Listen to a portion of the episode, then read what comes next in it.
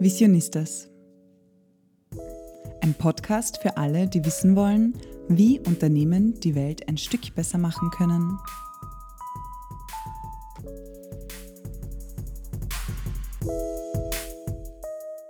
Hallo beim Visionistas Podcast. Schön, dass du wieder eingeschaltet hast. Neben mir sitzt Anna Oberdorfer und mein Name ist Stefanie Summerauer und wir sind hier deine Hosts. Schön, dass du heute zuhörst bei unserer neuen Serie Challenge Female Wiener Gründerinnen im Gespräch. Wir haben die Serie in Kooperation mit der Wirtschaftsagentur Wien aufgenommen und reden dabei mit sehr tollen, inspirierenden Personen. Voll. Ähm, es sind ganz, ganz tolle Gespräche geworden über frauenspezifische Herausforderungen beim Gründen. Man kann aus jedem Gespräch was mitnehmen und lernen. Und ich freue mich besonders, heute die Julia, Julia Schwarz, vorstellen zu dürfen. Ähm, Julia hat eine ganz spannende Geschichte und ein, wir haben ein unfassbar spannendes Gespräch mit ihr aufgenommen. Nämlich Julia hat eigentlich Industriedesign und Design Investigations ähm, an der Angewandten studiert, also Kunst eigentlich, und ist durch einen Zufall auf die fabelhafte Wirkung von Flechten gekommen. Also ja, Flechten, die, die an den Bäumen wachsen und hat sich gedacht, naja, da kann man ja was draus machen, aber sie wird später noch mehr dazu erzählen. Und Julia hat wahnsinnig viel gemacht im Bereich Design und ähm, befasst sich auch mit der Frage, wie man ein Lebensmittel am Maß herstellen könnte. Also seid gespannt. Ja, es ist wirklich ein spannendes Gespräch geworden. Und ähm, die Julia hat auch von der Wirtschaftsagentur profitiert, also vom Angebot. Sie hat das Founders Lab gemacht, ähm, wo man verschiedene Workshops, Coachings und ein großes Netzwerk auch mitbekommt von der Wirtschaftsagentur. Ja, und jetzt starten wir gleich los, aber davor wollte ich dich noch erinnern, dass wenn dir der Podcast gefällt, dann leite ihn doch gleich an deine Freundinnen und Freunde weiter und erzähle ihnen davon.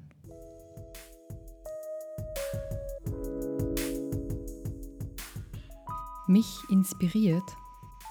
Die Natur, gehe immer sehr gerne raus und lasse mich auch durch sportliche Aktivitäten in der Natur inspirieren.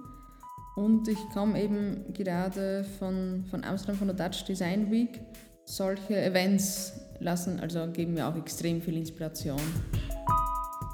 Meine größte Vision ist, Flechten noch mehr als Lebensmittel unter die, unter die Menschen zu bringen. die größte Herausforderung dabei ist, dass es noch sehr in den Anfangsschuhen steckt und noch sehr viel zu tun ist, auch in, von der Forschungsperspektive her. Hallo Julia, schön, dass du heute da bist bei uns im Podcast. Ich würde gleich losstarten mit der ersten Frage und dich fragen, wie ist es dazu gekommen, dass ihr aus Flechten Essen herstellt? Ähm, ja, das ist eine sehr spannende Frage. Die haben mich eigentlich während dem Prozess dann mehr hinterfragen müssen, als wie ich dazu gekommen bin. Aber es ist halt nach wie vor so, dass ich habe erst ähm, eben jetzt, wie in den Niederlanden war, das Beispiel gehört von einer, einer Kollegin, die aus Bangalore kommt, in Indien. Und da hat sich in den letzten zehn Jahren tatsächlich die Temperatur um 10, also um 10 ähm, Grad Celsius erhöht. Und das ist eigentlich auch so ja, das ist der Punkt, wie ich dann zu den, zu den Flechten gekommen bin. Ähm, ich habe mich dann sehr damit beschäftigt, was kann man eben essen, wenn es so wirklich mehr oder weniger ja, nicht mehr viel gibt. Wie haben sich Menschen in Notzeiten auch ernährt? In diesen Recherchen über Notnahrung bin ich dann auf die Flechten gekommen. Mhm. Äh, die wurden eben nicht nur in, im asiatischen Raum genommen, sondern auch sogar im europäischen Raum. Also sie wurden sogar in den Alpen, wurden sie von, von Leuten in Österreich sogar gegessen, vor, ja im 18. Jahrhundert irgendwann. Äh, da habe ich eben auch Schriften gefunden und da sind dann so erste Rezepte gekommen. Dann haben wir gedacht, okay, irgendwie muss es möglich sein. Dann ist es auch dazu gekommen, dass ich mit Flechtnologen auch in Kontakt getreten bin. Bis dahin habe ich gar nicht gewusst, dass es diese Spezialisten gibt. Äh, das, das also die, die Likanologen heißen sie in der, in der Fachsprache.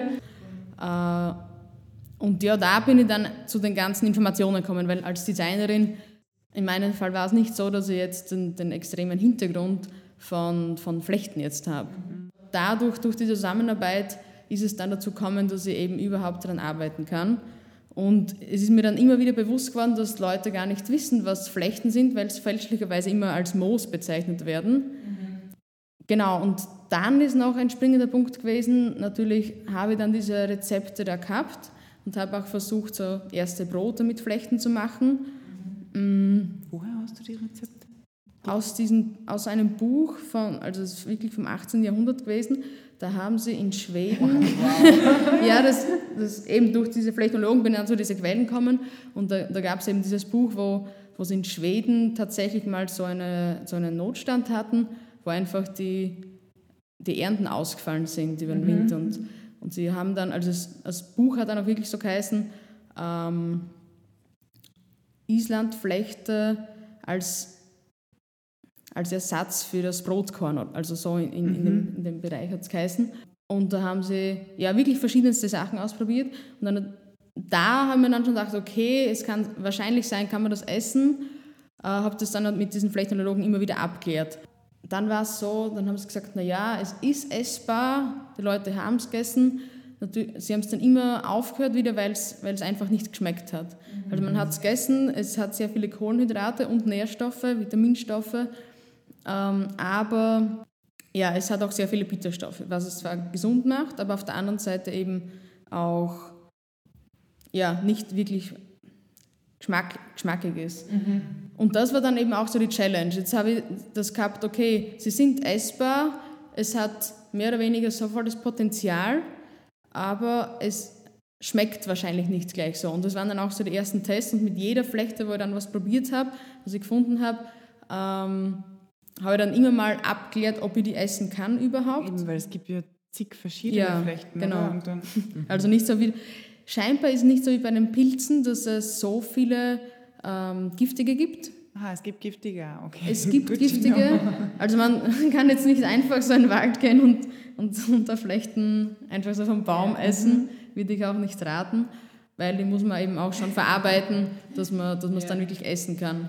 Okay, aber das heißt, also es ist durch ein Forschungsprojekt entstanden sozusagen, wo du einfach, oder einfach durch ein Designprojekt? Es ist ein Designprojekt gewesen, also und, wirklich so eine Designfiktion. Ja, und es war von Anfang an geplant, dann da Business draus zu machen oder war Nein, überhaupt so, nicht. Mal dahin schauen, was passiert und okay. Das heißt, es ist dann aus diesem Projekt heraus das Unternehmen entstanden. Zuerst war es halt wirklich diese, es ist ein, ein Film entstanden, eine Doku-Fiction. Man möchte es natürlich so greifbar wie möglich machen für die Leute. In meinem Fall war, es dann so, okay, wie mache ich das greifbar? Man kennt es ja von Insekten oder sonstigen ja, neuen, sind ja auch nicht neu, sondern einfach wiederentdeckte Lebensmittel, ja. dass Leute einfach nicht so gern dann kosten, einfach weil sie es nicht kennen oder ja, zum Beispiel auch Ekel haben bei, bei Insekten. Und in dem Fall habe ich dann an diese basischen, also Basic-Lebensmittel angeknüpft, die Brot, Suppe, so eingelegte Sachen, wo, wo die Flechte einfach dann einmal dabei war. Mhm. Und dadurch ist eine Produktpalette bestanden, entstanden, die dann in den Film auch drinnen war. Mhm. Und dadurch hat es den Anschein gehabt, dass es eigentlich schon Produkte gibt, mhm. die es noch nicht gegeben hat in dem Sinn. Und es hat dann auch so begonnen mit so Tastings in ja, Museen.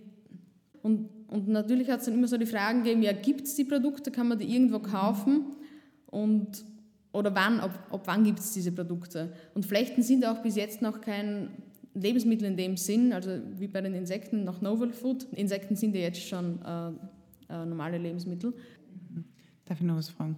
Die ganzen Forscherinnen und Forscher, mit denen du gesprochen hast über Flechten, die haben nichts im Bereich Lebensmittel, also Flechte, Flechten als Lebensmittel gemacht. Nein, ja. überhaupt nicht. Mhm. Die, das, das, Interessante war eben, sie haben gesagt, okay, ja.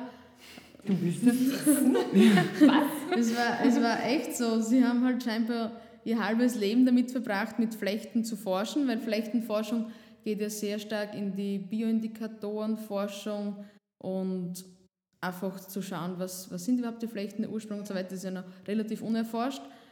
Ähm, aber es ist offenbar kommen sehr wenige auf die Idee, dass das Essen auch. Also das ist total interessant gewesen. Und bist du jetzt die Einzige, die quasi weltweit herumläuft und sagt, esst Flechten, kostet es. Nein, so ist es auch nicht. Man kennt es vielleicht am ehesten noch.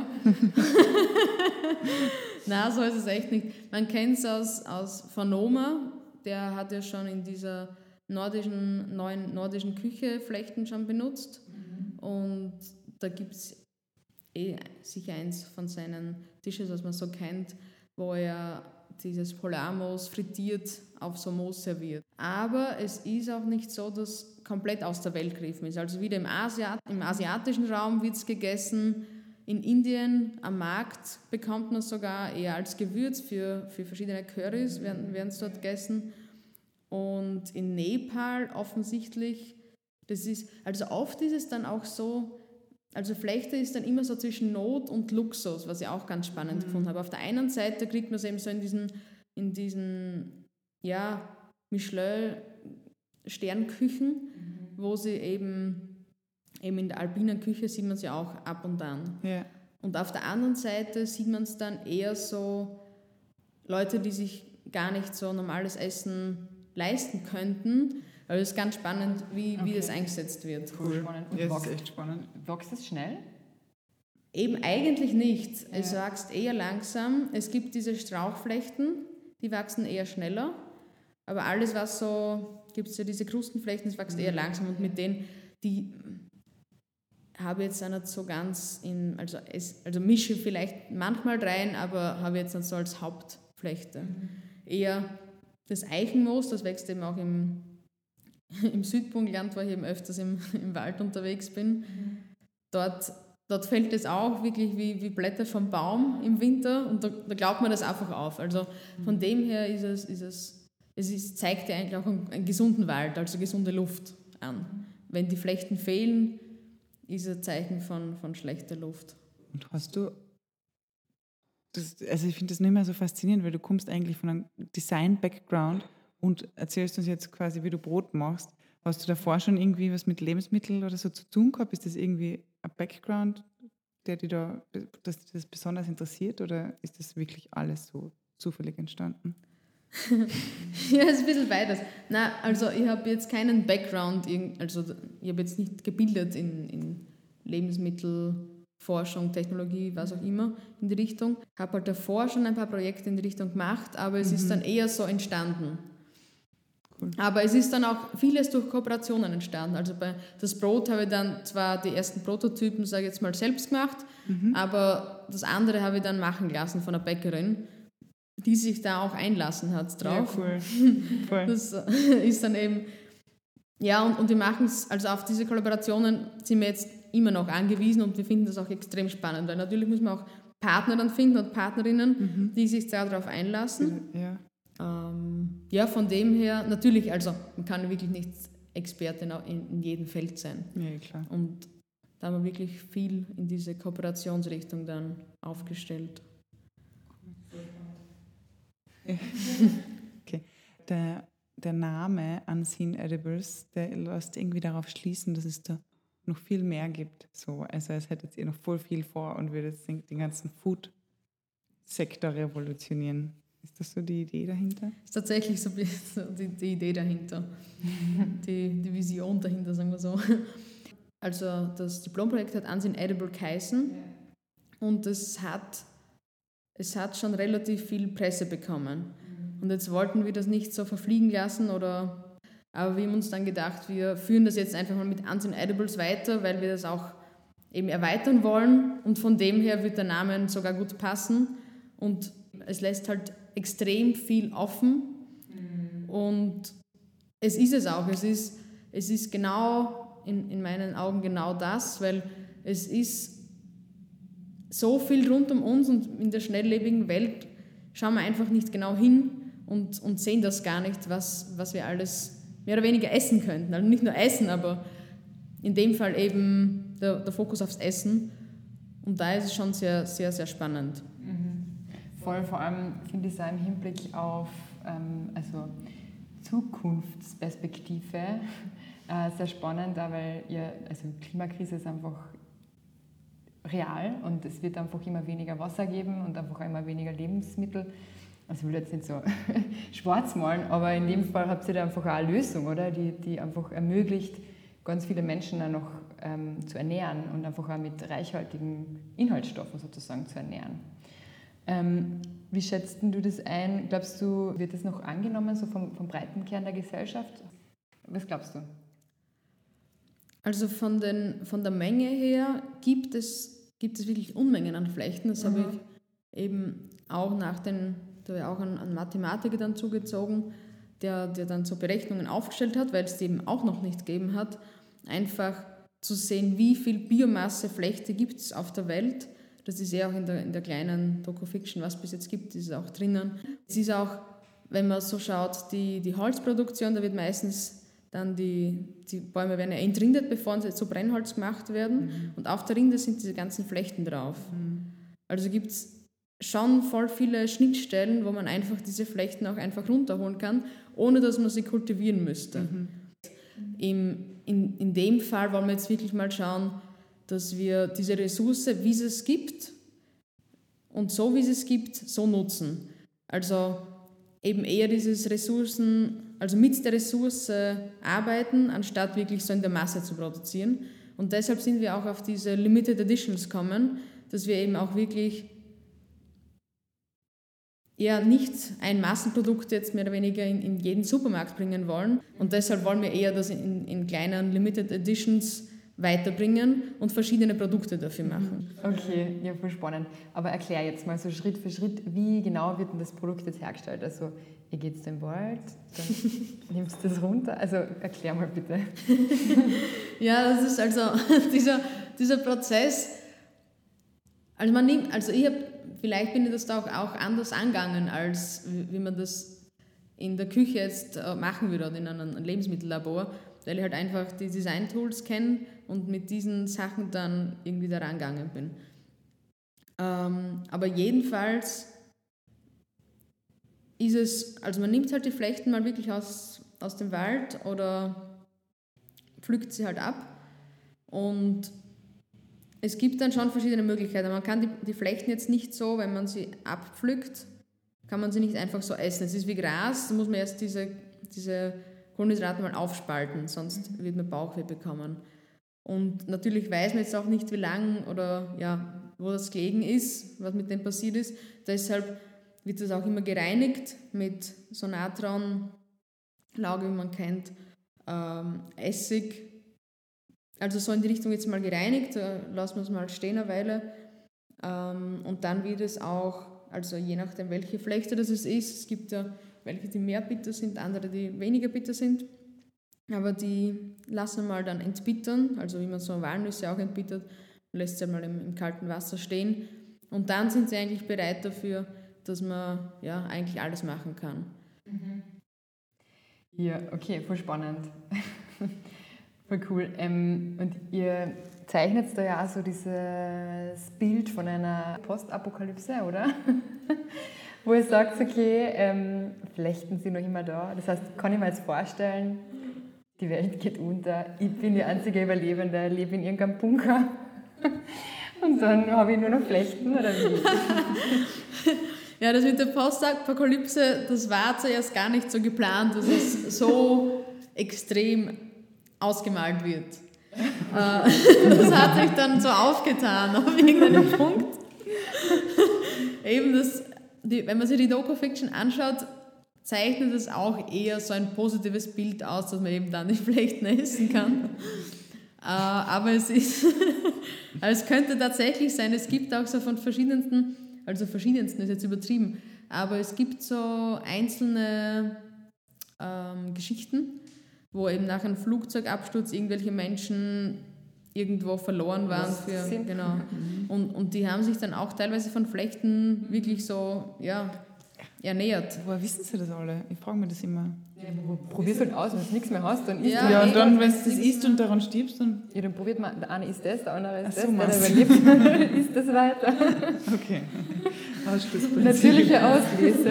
Aber anhand dieser, dieser Sachen weiß man dann, dass es halt wirklich möglich wäre, sich von ja. dem zu ernähren. Okay. Voll arg. Und es ist ja auch tatsächlich so, dass es rein theoretisch auch möglich wäre, das am Mars anzubauen, oder? Also wie magst du da vielleicht kurz erzählen, was da so der aktuelle Stand ist in der Forschung und was, was so denkbar wäre? Also es gibt eben eh in den städtischen Gebieten sind wir ja eher häufiger diese Gelbflechte mhm. und diese Gelbflechten gibt es jetzt auch ganz spezifisch, aber die, diese Gelbflechten sind schon ziemlich, also sind schon sehr widerstandsfähig. Sie sind noch widerstandsfähiger gegen diese ganzen Umwelteinflüsse. Die, die können auch so neben Äckern wachsen mhm. und haben sich schon etwas angepasst dran. Und die ist auch ähm, die Flechte, die auch am Mars jetzt, die haben es dort getestet und haben es ähm, eben wirklich getestet, wie lange die aushalten. Und normalerweise sind da die Lebensmittel relativ schnell eingegangen. Die Flechte hat sehr lang ausgehalten. Mhm. Wenn man eben das noch einmal komplett so im größeren Bild anschaut, dann ist der Ursprung von, von allem auf der Erde ist ja Pilz und Grünalge. Das sind auch die, die Hauptbestandteile von der Flechte und das kann eben auch auf Stein ansetzen. Das ist auch das Erste, was bei Gletscherschmelzen mhm. wieder kommt, sind die Flechten. Und dadurch, also die zersetzen dann auch schon mal Stein und dann beginnt sich das Ganze wieder zu kultivieren und es kommt wieder, ja, äh, Pflanzen, kommen wieder Pflanzen. Und natürlich kann man sich am Mars dann, das ist jetzt auch wirklich sehr weit nach vorgedacht, aber natürlich könnte man das auch dort so andenken, dass es passieren könnte, aber auch dadurch einfach, weil es so widerstandsfähig ist, es sind ja dort, die Strahlungswerte sind ja komplett anders dort. Mhm. Also deshalb will ich da jetzt gar nicht, kann, ich da, kann ich da jetzt gar nicht zu viel sagen. Aber es gibt ja auch so, wie man es beim Mond schon kennt, diese, diese Bauten, wo man dann drinnen eben auch eh so wie es auf, auf der Antarktis auch geforscht haben, eben im, im Innenraum diese ganzen Pflanzen schon haben. Also ist eh schon sehr viel möglich. Aber von dem her hat es natürlich schon viele Vorteile und, und ist sicher noch weit zu erforschen in dem Bereich, in der, in der Welt, Weltraumernährung. Voll spannend. Voll spannend, ja. Okay. Vom Weltraum zurück nach Wien. Von, vom Weltraum zurück nach Wien zu eurer Gründung. Da wird ähm, uns auch noch interessieren, wie das ähm, so abgelaufen ist. Also, wann habt ihr gegründet und wie ist es da passiert, dass ihr tatsächlich das Unternehmen dann daraus gegründet habt, aus der Idee? Es war dann schon sehr lange, sind wir eher in diesem edukativen Designbereich geblieben, wo es einfach, wie schon vorhin erwähnt, eher so für, für Tastings, Museums, ähm, Museumsveranstaltungen und auch so Diskussionen verwendet wurde. Experience Dinners, Workshops eher in, in dem Bereich. Mhm. Ähm, und irgendwann bin ich dann eben mit der, mit der Lise wieder zusammengesetzt und haben uns gedacht, ja, wieso nicht?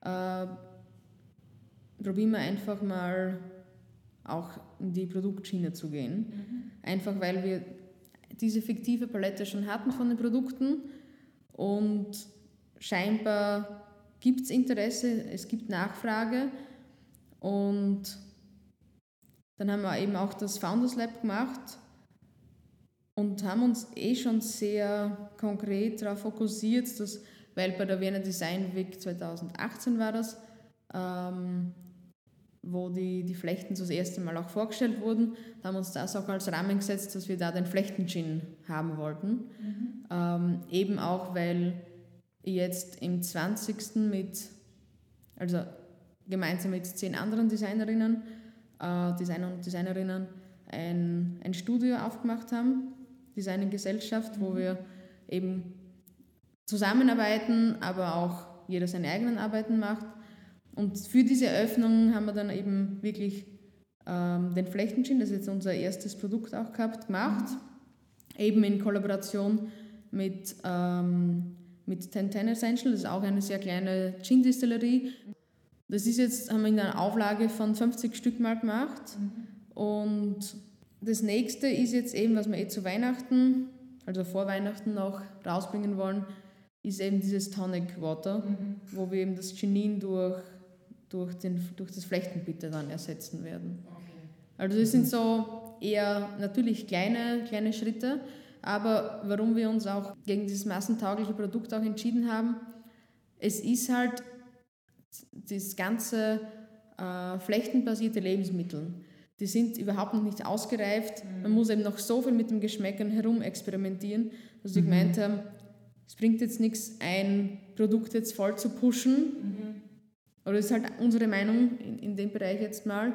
Und außerdem geht auch der Designprozess komplett verloren. Und wir wollen das jetzt auch es wird zu schnell gehen und, und die Flechte wird zu schnell an Potenzial verlieren, wenn es nur mehr um, um das geht. Um Wachstum. Genau. Und schneller und mehr. Und, und von dem her wir einfach mit diesen, mit diesen Editionen so, so weiterarbeiten mal. Aber es gibt eben noch immer diese Experience Dinners auch und, und diese Workshops auch. Okay, voll spannend. Das heißt, ihr habt einfach die Produkte entwickelt und diese, also auch diese Experience Dinners, also Dienstleistungen dann in dem mhm. Fall, und habt es dann einfach aus dem Grund auch gegründet, nehme ich an, dass ihr es halt einfach auch genau, vermarkten genau, könnt. Okay. Genau. Und wie hat euch dann das Founders Lab dabei unterstützt oder was genau ist das Founders Lab und was genau habt ihr dort gemacht?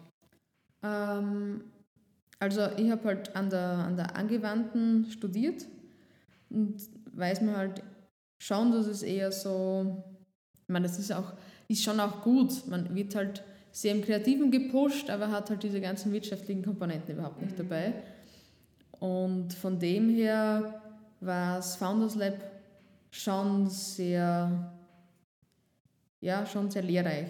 Also mhm. einfach, ja, einfach mal mit den Zahlen äh, herumzutun und man bekommt auch einen, also das Founders Lab ist von dem her schon auch gut aufgezogen, weil weil man einfach auch mit verschiedensten Leuten zu tun hat dann und, und einfach ja, extrem viel Feedback bekommt. Mhm. Und natürlich, wir sind jetzt schon voll drinnen in, und, und für uns ist es jetzt relativ normal, mit Flechten irgendwas zu machen, aber wir merken dann immer relativ schnell, okay, äh, wir sind da voll vertieft drinnen, aber sobald wir irgend, mit irgendwen reden, dann ist es halt schon wieder anders. Und deshalb war es voll wichtig, auch für uns eben diese ganzen Inputs von überall daher zu bekommen und einfach immer wieder den Prozess, einfach das ganze Projekt immer wieder ja, zu beurteilen, selbst auch. Von mhm. dem her war es schon sehr interessant. Das ist voll interessant, das sagen voll viele, die in, in der Wirtschaftsagentur Founders Lab oder Durchstarterinnen Lab oder so gemacht haben, dass dieses Netzwerk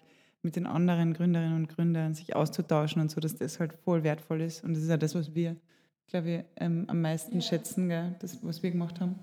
Es ist einfach das ja. Netzwerk und, und auch so, ich denke, es versteht einen in dem Moment nie wer so gut wie jemand, der gerade selbst in Gründung ist. Ja. Ich glaube, das ist so das Feedback, das am ehrlichsten ist und auch von einer Person kommt, die sich einfach wirklich in die reinversetzen ja, kann. und die nicht nur was, die dir ehrlich Feedback geben will und jetzt nicht nur was sagt, sagt, ah, du machst das eh super, ja, gratuliere. Oder, ja, voll. Ja. Aber ich kann mir vorstellen, also so wie es bei uns ja auch angekommen ist mit den Flechten, das ist schon nochmal was ganz, was mhm. mind-blowing. Also es ist so ähm, voll faszinierend, finde ich. Schon ein sehr, sehr spannendes Thema, wo ihr da drin seid. Ja. Das passt eh voll gut ähm, für unsere letzte Frage eigentlich. Das wäre so, wenn jetzt jemand sagt, ja, ich habe irgendwie eine verrückte Idee oder so und ich würde gern was gründen. Was wären so drei Learnings, die du mitgeben würdest aus deiner Erfahrung jetzt? Ja, da ist, ist ganz sicher dieses Tun auch drinnen. Ähm, was ich auch immer wieder merke, weil man kommt dann in dieses, also das, das eine ist eben das Tun und das zweite ist dann das zu viel tun, wenn, man, wenn man dann irgendwie auf die Pausen vergisst, dann merkt man, man vergisst einfach die Sachen, also die, die grundsätzlichen Sachen dann. Also man merkt dann einfach, dass ja, das Hirn auch dann nicht mehr gescheit arbeiten kann. Also von dem her sind sicher so diese, diese kleinen Pausen sicher auch ganz gut. Ähm, und in meinem Fall also ich, ich hole mir halt auch immer sehr viel Energie, wenn ich dann ja, einfach, einfach mal kurz rausgehe oder mir andere Sachen auch anschaue. Oder mit, was, was auch sicher sehr, oder mein, in meinem Fall, oder ich kenne halt sehr viele, denen es so geht, äh, dass man eben nicht sein, also auch, selbst, auch wenn man sein eigenes Süppchen so vor sich hin braut, dass man einfach immer wieder Feedback einholt. Mhm. Also natürlich nicht, in, nicht jetzt, also kann es natürlich auch übertreiben, aber dass man mit so, also so vielen Leuten wie möglich sich austauscht, weil dadurch wächst das Ganze dann auch. Man kommt halt immer mit, mit neuen Sachen, da kann man auch immer abwägen, nutzt man das jetzt oder nicht. Und wir haben dann eben diese, diese Kollaborationen dann, also anders wäre wär das auch nicht dann gegangen, anders wäre das auch im Konzept geblieben und, und wäre jetzt von diesem fiktiven Produkt auch nicht zum, zum Produkt dann geworden. Ja, und von niemandem abhalten lassen. Schön. Das waren, Schöne Abschlussworte. Ja, voll. Danke dir vielmals für, deine, für die Einblicke in deine coole, inspirierende Arbeit. Ja, danke Und, euch auch für die Einladung auch.